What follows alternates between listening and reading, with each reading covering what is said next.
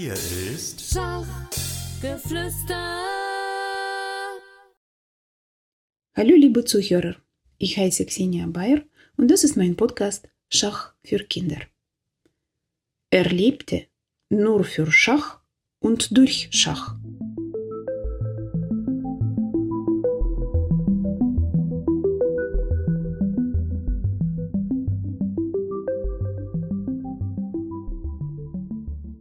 Er lernte Schach mit 16 Jahren.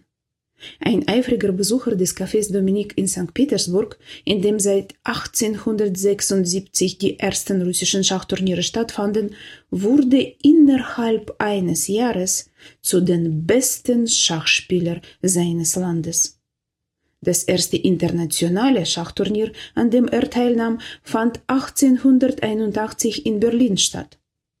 Am Ende teilte er zusammen mit einem der stärksten Schachspieler Europas, dem Polen Szymon Winauer, den dritten und vierten Platz. Acht Jahre später, beim sechsten amerikanischen Schachkongress in New York, teilte er den ersten Platz mit Max Weiß, dem Schachmeister aus Österreich-Ungarn. Bei den Schachweltmeisterschaften 1889 und 1892 in Havanna, Kuba, spielte er mit einem berühmten Gegner, dem ersten offiziellen Schachweltmeister Wilhelm Steinitz. Bei dem ersten Treffen konnte Steinitz seinen Titel verteidigen. Bei dem zweiten Treffen in der 23. Partie, der entscheidenden Partie um die Weltmeisterschaft, übersah der russische Schachmeister ein zweizügiges Matt. Und Steinitz gewann wieder.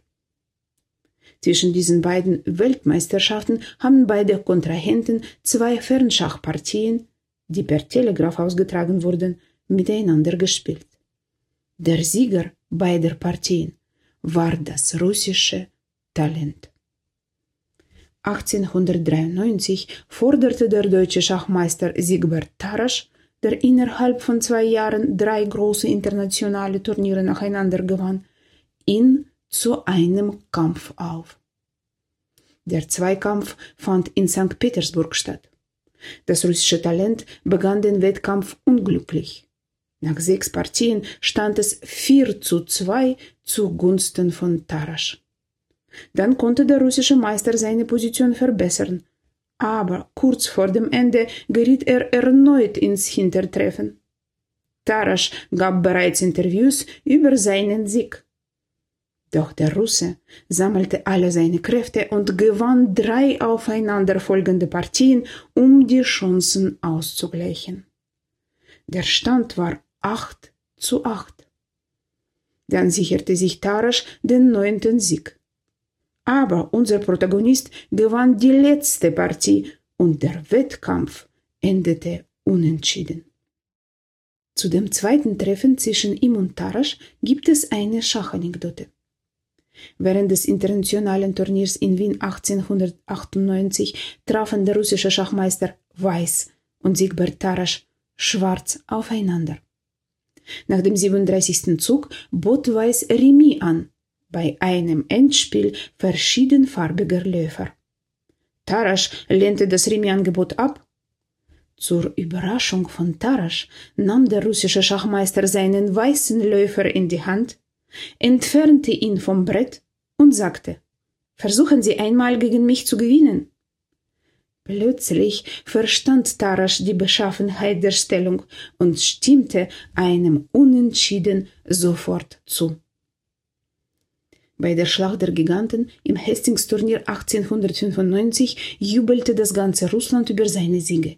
Gegen den ersten Preisträger Amerikaner Harry Nelson Pillsbury, gegen die deutschen Schachmeister Emanuel Lasker und Siegbert Tarasch und bedauerte, dass ihm nur ein halber Punkt bis zum ersten Platz fehlte.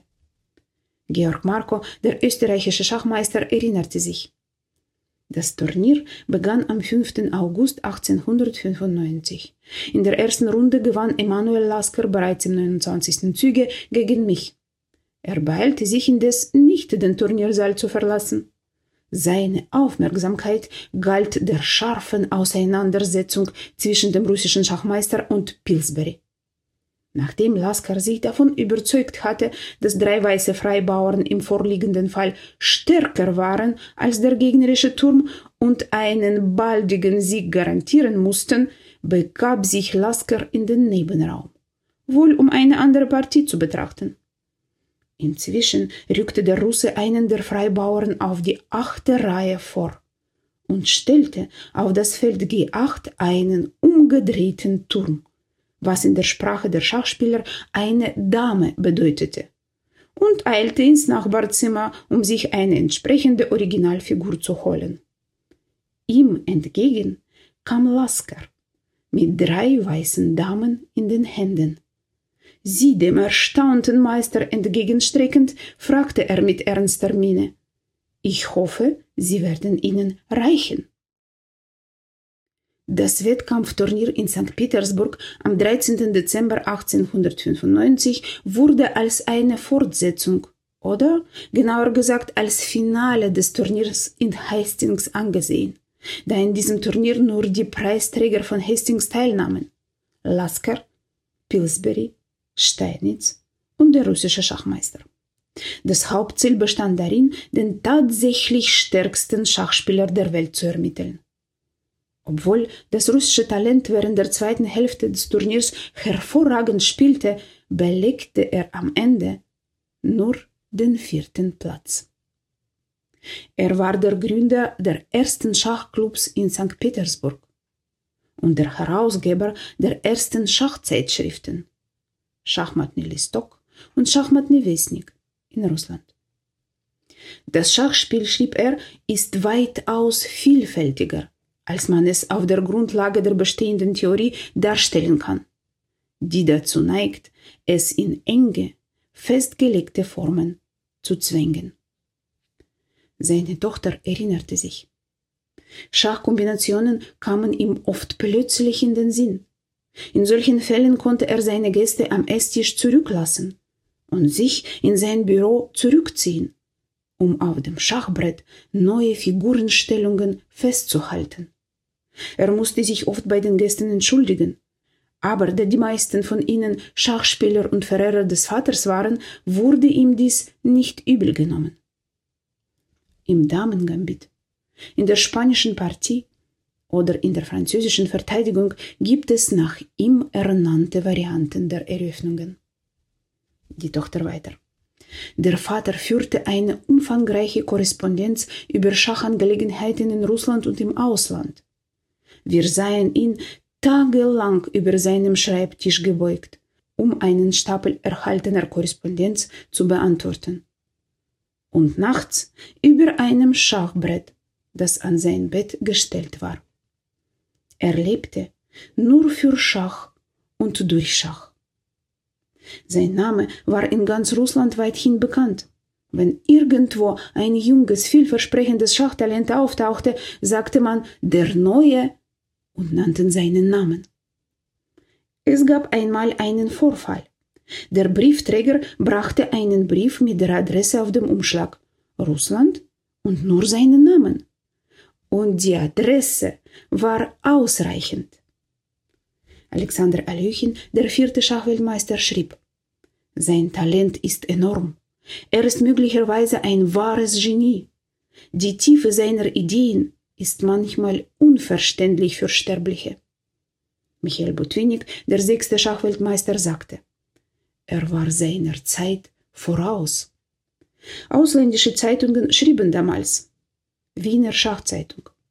Nur die Namen der größten Meister der Epoche, Steinitz, Pillsbury, Lasker, können neben seinem Namen stehen. Deutsche Schachzeitung. Er ist ein wahres Genie. Sein Erbe ist groß. The British Chess Magazine. In der Geschichte des Schachs haben nur wenige solche bedeutenden Spuren hinterlassen wie er. Der Sohn einer Bäuerin und eines Arbeiters einer Pulverfabrik, der mit neun Jahren seine beiden Eltern verlor und in einem Waisenhaus aufgewachsen war, wurde zu einem der besten Schachspieler der Welt. Das Schachgenie des 19. Jahrhunderts ist Michael Chigorin. Bis zum nächsten Mal. Eure Xenia Bayer.